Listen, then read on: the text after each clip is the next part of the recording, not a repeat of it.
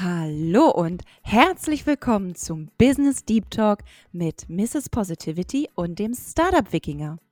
Mein Name ist Sina Landorf, aka Mrs. Positivity. Heute möchte ich dich herzlich zu einer Special-Folge willkommen heißen.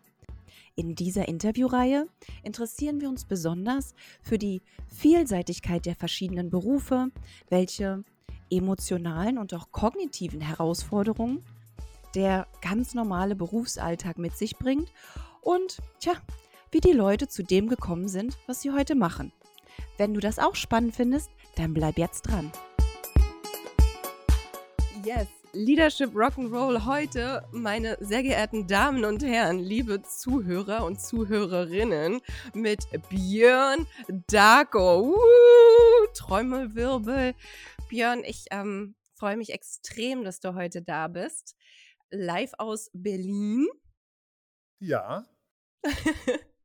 Ursprünglich, du bist Hamburger, ne? Ja, ich bin, äh, also man darf das gar nicht sagen, ich bin in Pinneberg geboren. Das mögen die Hamburger dann nicht, weil es ist zwar noch Speckgürtel, aber gehört nicht mehr zu Hamburg. Aber mein Herz und meine Liebe und mein Gefühl von Heimat kommt aus Hamburg. Deswegen ja, äh, ich komme aus Hamburg. Hamburg, meine Perle. Du wunderschöne Stadt.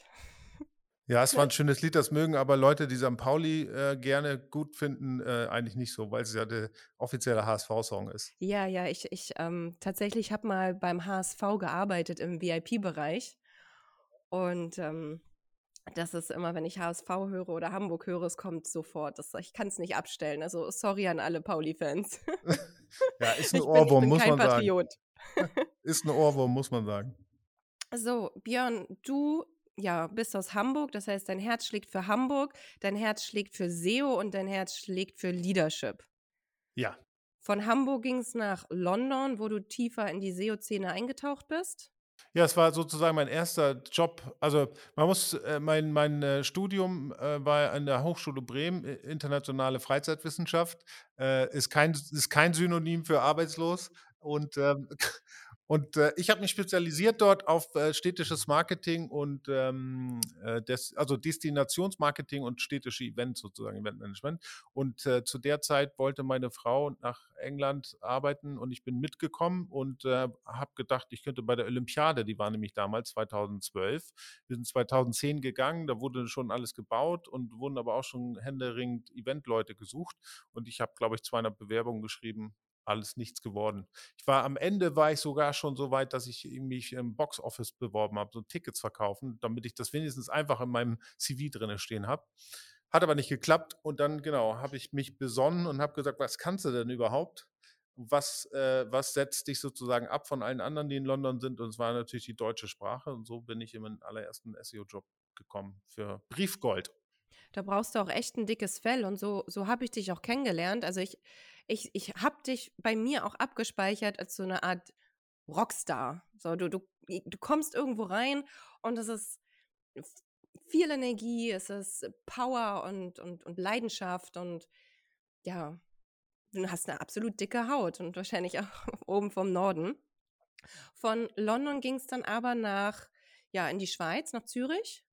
Und da bist du dann, da bist du dann auch in deine erste Leadership-Situation reingerutscht oder musstest du dich dafür hart bewerben?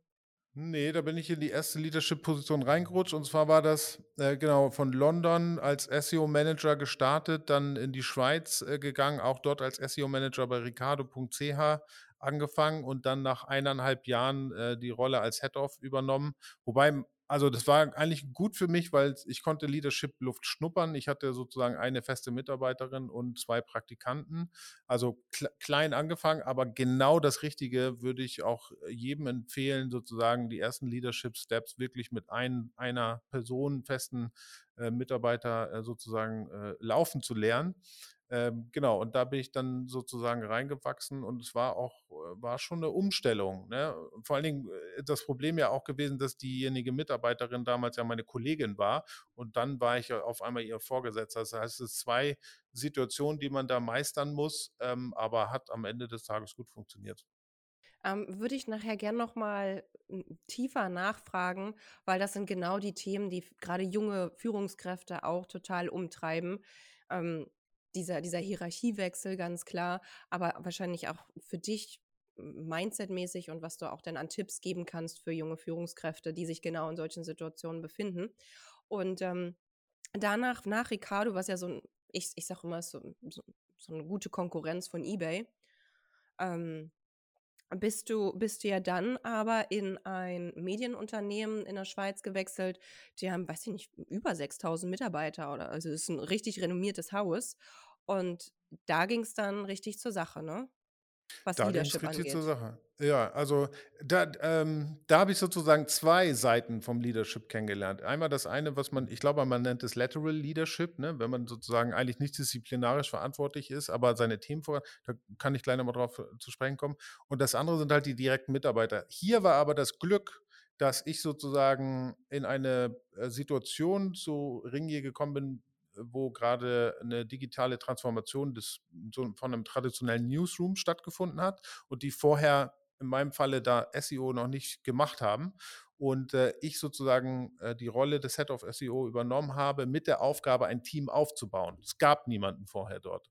Ähm, und das ist natürlich eine, eine, sehr, sehr gute Ausgangssituation, weil man kann sich dann genau auf die Strategie, die man sich dann aus, die ich mir ausgedacht habe, genau die Skillsets sozusagen holen. Und du hast dann natürlich auch Leute, die du A weiterentwickeln kannst und B, aber auch Leute wie ähm, den technischen SEO, den ich da geholt habe, der natürlich viel, viel mehr auf der Pfanne hatte, auch vom technischen Know-how als ich, den ich sozusagen als Unterstützer äh, mitnehmen konnte, der sozusagen ähm, ja, technisch äh, das alles auf, die, auf den Vordermann bringt, versus dann Leuten, die gerade neu im SEO sind, die man ähm, ja, anleiten und entwickeln konnte, versus solchen Leuten, die auch schon gestanden waren, ähm, die aber natürlich in dem Umfang, also die Person kam aus einer Agentur, dann in-house sozusagen eine komplette Content-Strategie aufzubauen, mit Content-Kalendern ähm, zu arbeiten, Audit zu machen und so. Das ist natürlich auf dem Scale auch neu gewesen.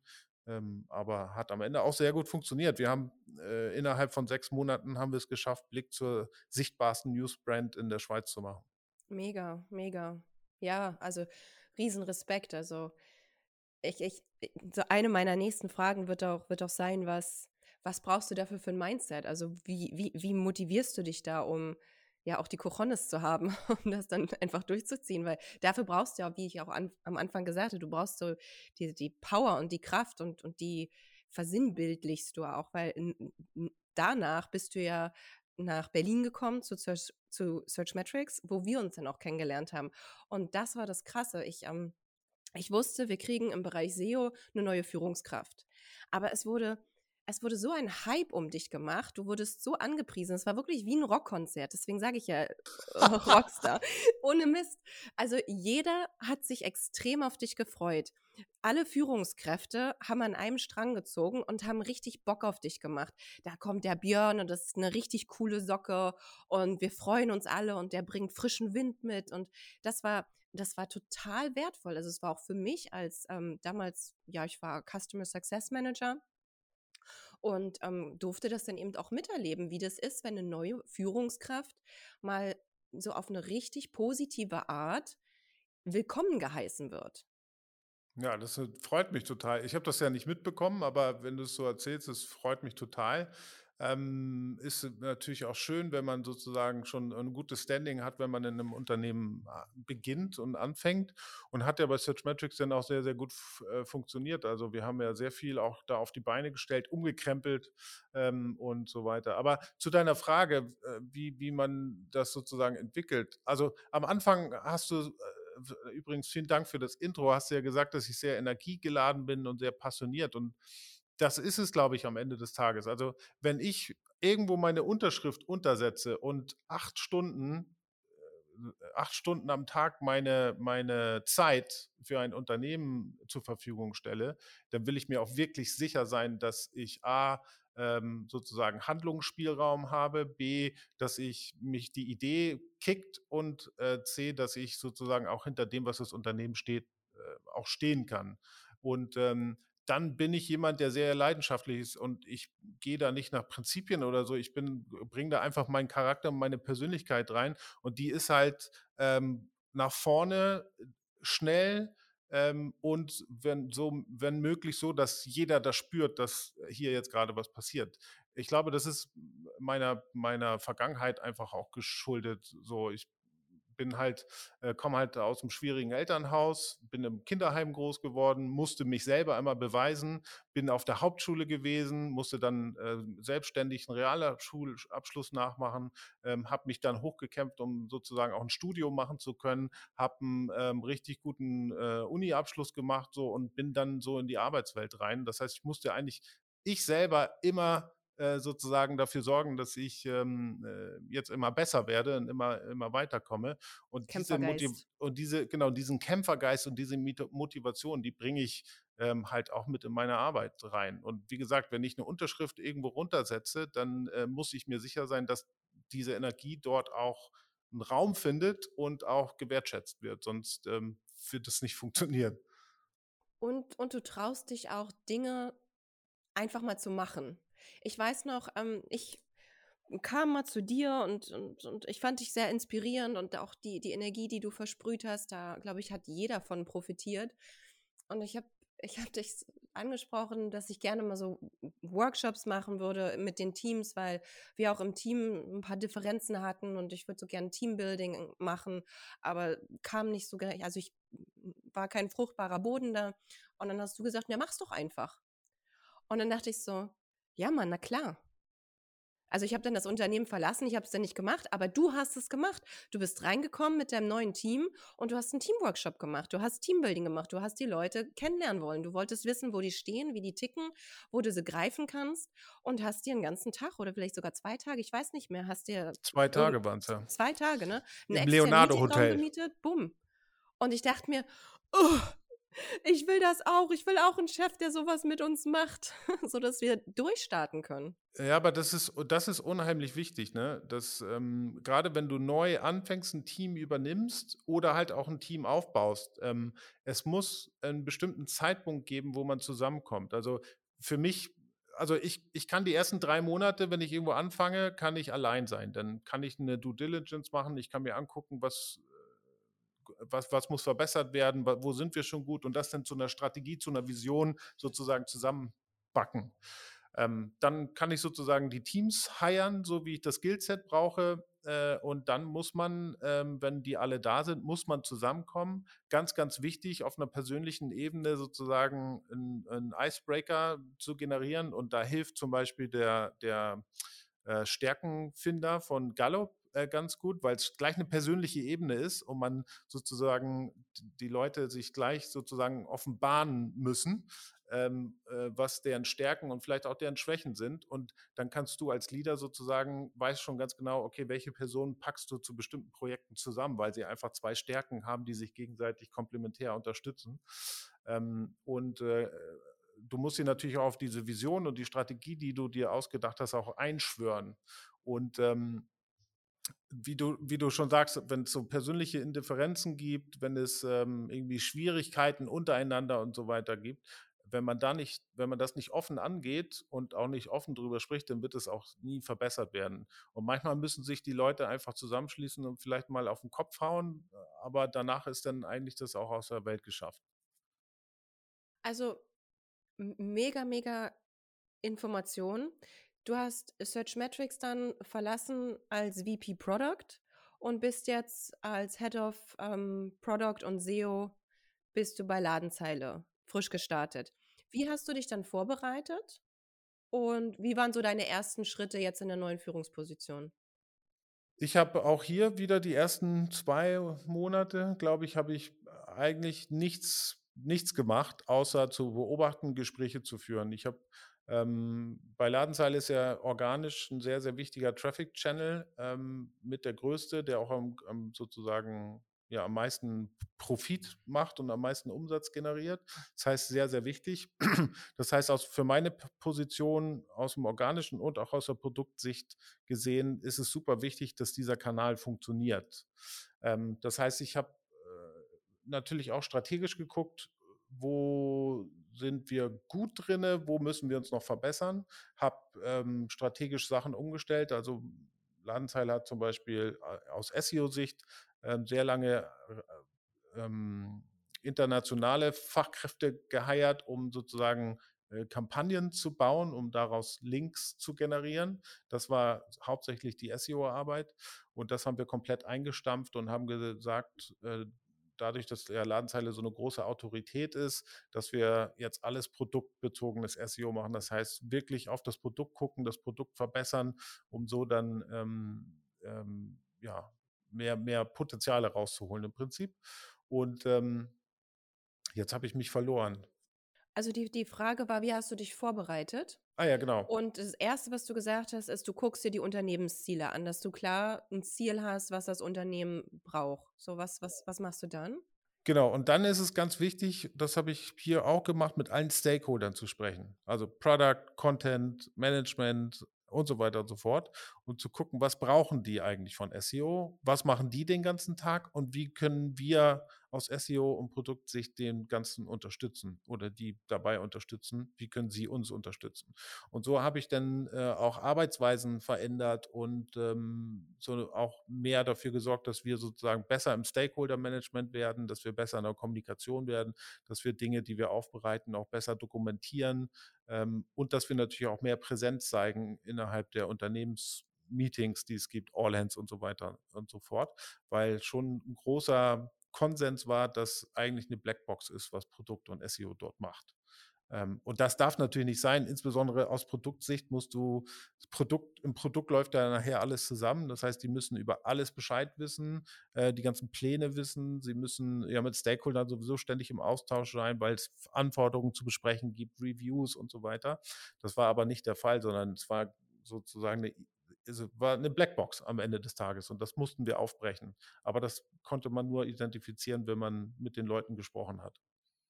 Kommunikation, da sind wir wieder Kommunikation, mein Lieblingsthema. Ja. ja. Transparenz und Kommunikation. Mhm. Und ähm, wie schaffst du es dann, also wie kommunizierst du das dann in deine Teams? Also hast du da für dich einen Leitfaden oder eine Strategie?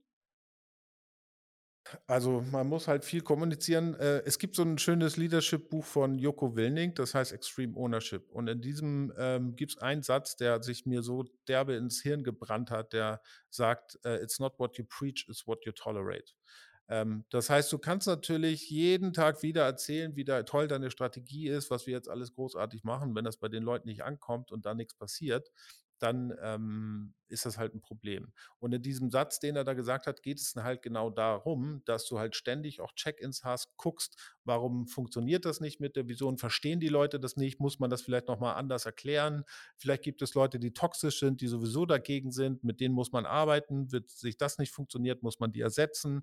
Ähm, wenn es ähm, andere Departments gibt, zum, zum Beispiel, wo es gibt ja immer diese Aussage, ja, Produkt macht nichts oder ja, können wir nicht machen, weil Content äh, sich nicht bewegt oder können wir nicht machen, weil SEO sich nicht bewegt.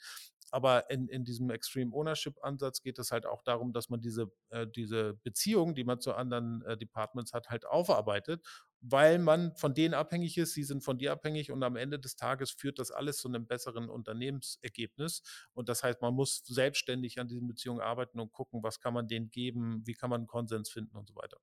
So, das, das ist mal das eine und äh, Kommunikation halt super wichtig. Ich in meinem Team, wir haben jeden Morgen, kommen wir zusammen ähm, und haben so ein Check-in, wo äh, wir kurzes Alignment haben bei bestimmten Dingen, wo, wenn es offene Fragen gibt, die wir untereinander klären, äh, wenn ja insgesamt ich gestern in einem Meeting oder mit, mit irgendwie einem Management zusammen was gehört habe oder mit einem irgendjemand anderes, mit dem ich ein 1 zu 1 hatte, dann bringe ich das ins Team, sodass wir das alles zusammen diskutieren können. Und gutes Feedback, was ich letzte Woche zum Beispiel bekommen habe, dass diese Meetings sind so gut, weil du am Anfang äh, am, am, Anfang des Tages schon so eine, so eine krasse Energie äh, sozusagen in diesem Meeting hattest, was die denn mit in ihren Stand-ups nehmen, mit ihren Scrum-Teams zum Beispiel. Und das richtig ansteckend ist und das ist halt cool. Morgens schnell zusammenkommen, bam, bam, bam, bam, bam, das, das und dann gehen die los und multiplizieren das weiter. Das äh, ist halt wichtig. Gut, viel kommunizieren. Und auch deine positive Energie einfach, ne? Das äh, ist wirklich, Einstein hat ja schon gesagt, everything is energy. So, ist das. Ja, es ist wirklich so, ja. Und du musst halt auch, du musst ja auch inspirieren. Und ich meine, wie auch äh, jetzt gerade in der Corona-Zeit äh, sind ja die Meetings sowieso äh, mehr geworden.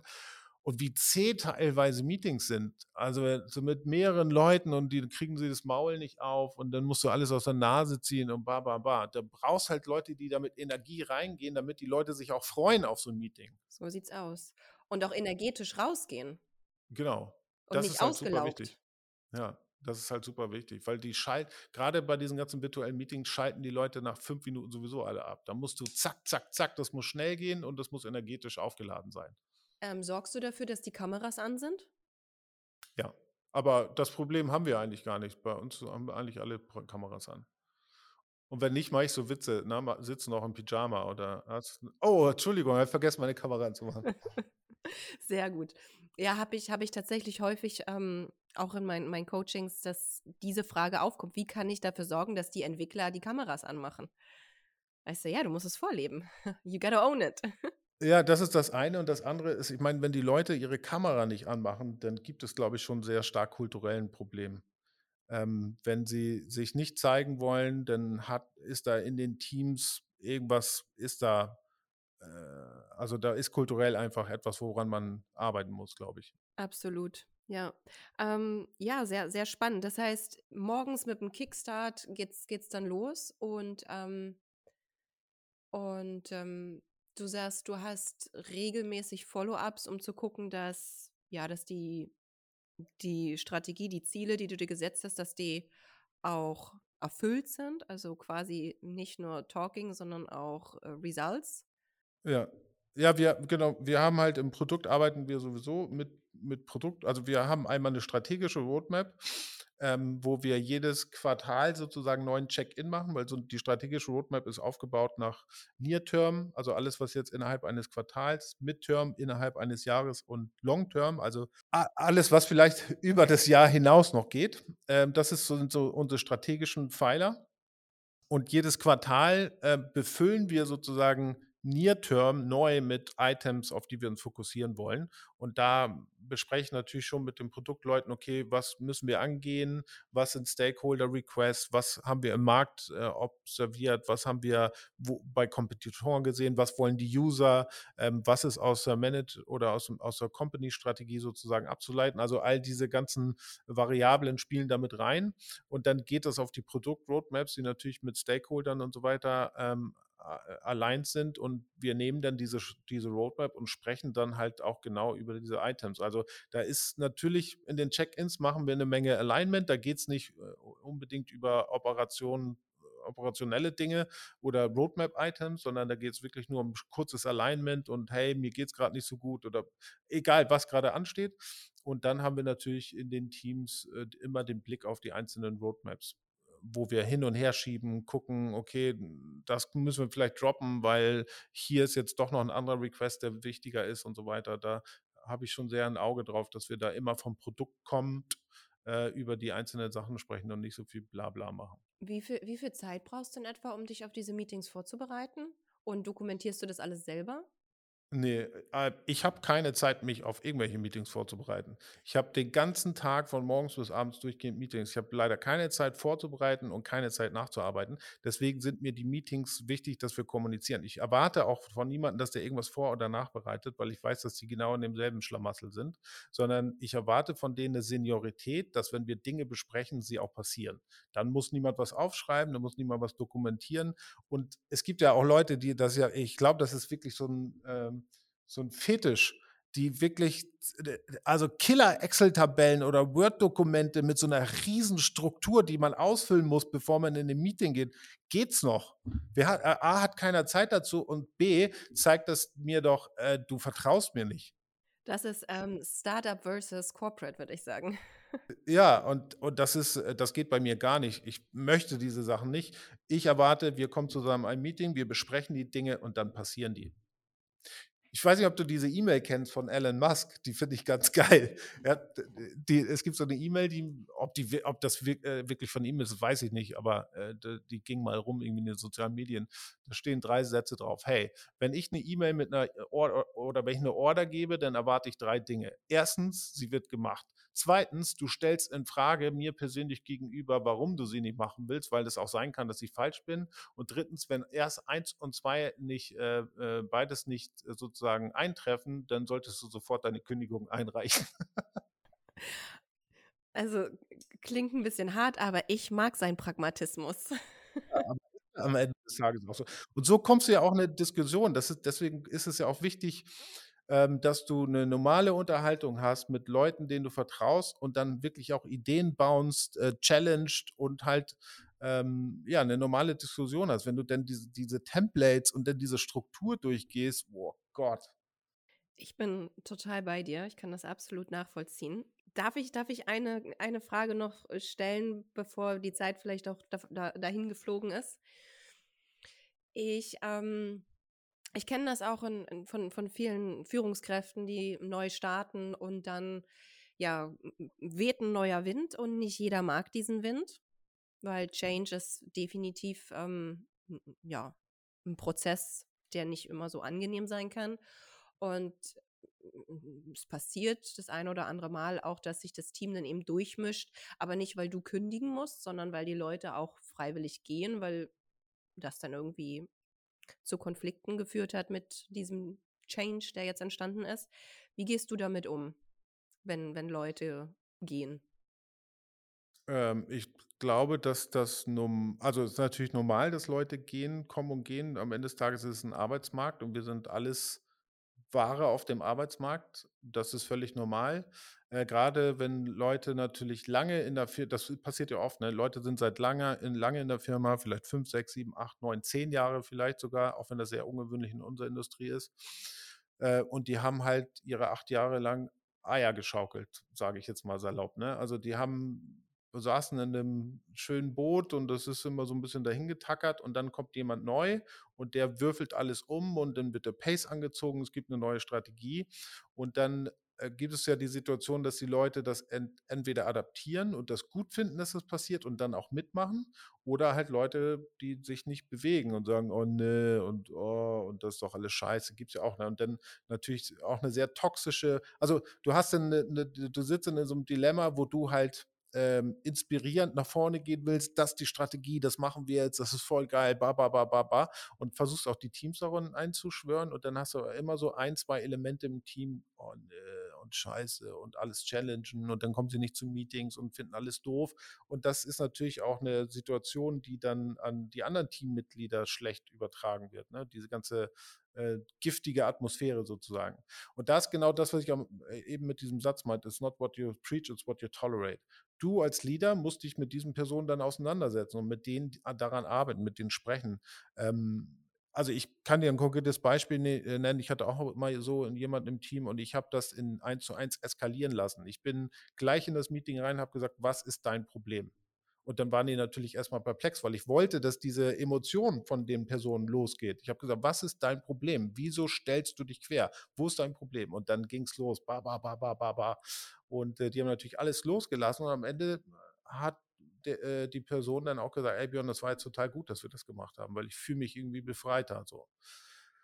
Ähm, hat am Ende des Tages trotzdem nicht funktioniert und ähm, man muss sich das dann angucken, drei, vier, also maximal drei Monate, weil du kannst das auch nicht durchschleifen ähm, und dann musst du die Person ersetzen, wenn es nicht besser wird. Das ist leider, das, leider am Ende des Tages so. Und, und wenn jemand freiwillig geht oder wenn auch mehrere Leute gehen, also wenn, wenn, wenn angenommen jetzt the majority of the team sagt, okay, wir gehen, ist ja auch dann schwer, das nicht persönlich zu nehmen. Ne? Hast du da vielleicht einen Tipp? Ähm, das nicht persönlich nehmen. Na, ich weiß, es ist schwierig. Auch da in dieser Situation war ich auch. Aber ich habe das Positive daraus gezogen, weil ich, gerade wenn du mit einer neuen Strategie kommst, ist immer besser, wenn du dann auch neue Leute hast, die das mittragen. Ähm, ist immer besser, wenn du Leute hast, die dann auch Bock drauf haben. Wenn Leute dann gehen und sich entscheiden zu gehen, dann werden sie am Ende des Tages das auch nicht mittragen wollen, sondern die gehen vielleicht, weil du Ownership zeigst. Viele verwechseln das mit Arroganz. Sie gehen, weil sie nicht hinter der Strategie stehen. Sie stehen, weil sie sowieso gehen, weil sie sowieso schon die ganze Zeit gehen wollten, aber weil es so komfortabel war die letzten fünf Jahre, haben sie es nicht gemacht. Also es gibt ja verschiedene Gründe. Und ich glaube, am Ende des Tages musst du damit rechnen, dass die Leute gehen. Und es ist eine gute Sache, wenn die Leute gehen. Kannst du neu heiern und kannst genau die Skillsets heiern, die du brauchst. Äh, die, die bleiben wollen, werden auch bleiben und werden dann auch mitgehen. Ist eine schöne Message. Und ich habe sehr viel von dir, von dir mitgenommen. Ich glaube, das, was sich am meisten wieder mal bei mir bestätigt hat, ist das mit der Energie. Dass diese positive Energie, die wir in uns tragen, und da bist du ja auch ein, ein, ein, ganz großer Verfechter von, dass das die Key-Essenz ist für, für den Erfolg. Deine, deine Energie, die du mit ins Unternehmen bringst, ist die treibende Kraft. Energie, Kraft. Ja, Kraft und Energie. Und das musst du jeden Morgen, wenn, wieder, wenn du zur Arbeit gehst, musst du diese Kraft und Energie aufbringen. Aber wie gesagt, wenn du dir die Unterschrift auf einen Vertrag legst, dann solltest du dir dessen bewusst sein, dass, ähm, dass die Firma die richtige ist, der Arbeitgeber der richtige ist, die es auch verdient, deine Energie zu bekommen. Weil es kann sich natürlich nachher auch in negative Energie umschlagen und dann ist man in einer schlechteren Situation. Und das ist unsere eigene Verantwortung, darauf zu achten, dass unsere Energie positiv gepolt ist. Und ansonsten ist es wieder unsere Verantwortung, ja, das Schiff umzudrehen in eine andere Richtung.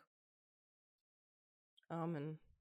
In dem Sinne, Björn, schön, dass du heute bei mir im Podcast warst. Ähm, wann gibt es deine nächste Folge bei SEO Espresso? Äh, nächste Woche oder äh, nee, diese Woche sollte die irgendwann kommen. Ähm, ich habe jetzt äh, lange Pause gemacht. Vielleicht nochmal für, für alle Zuhörer und Zuhörerinnen. Ähm, erzähl doch nochmal kurz, was machst du in deinem Podcast? Welche Gäste hast du so und was sind die Themen? Warum darf man bei dir reinhören? Ähm, für alle, die äh, Interesse an SEO und digitales Marketing haben, jede Woche äh, interviewe ich jemanden, der irgendwo in diesem Bereich arbeitet und irgendwie spannende äh, Projekte macht und spannende Ideen hat. Und das geht meist 20 Minuten, wo ich mich mit demjenigen, derjenigen unterhalte. Und es ist auch ein energiegeladener Podcast. Es macht Spaß, es ist kurz, knackig und man nimmt immer was mit. Äh, auf Spotify, Apple Podcast, überall zu hören. SEO Presso. In dem Sinne Rock'n'Roll. Danke dir. Horrido. Horrido, tschüss. Vielen, vielen Dank nochmal fürs Zuhören. Wenn du möchtest, melde dich gern bei uns über LinkedIn, per E-Mail oder einfach auf Instagram und teile uns doch deine Gedanken mit. Wir interessieren uns wirklich sehr darüber, was du so denkst und vielleicht hast du ja ebenfalls Lust, bei uns im Podcast über deinen Beruf zu berichten. Es ist einfach super, super spannend zu hören, was es alles so an Jobs da draußen gibt. Wir freuen uns auf dich. Horrido!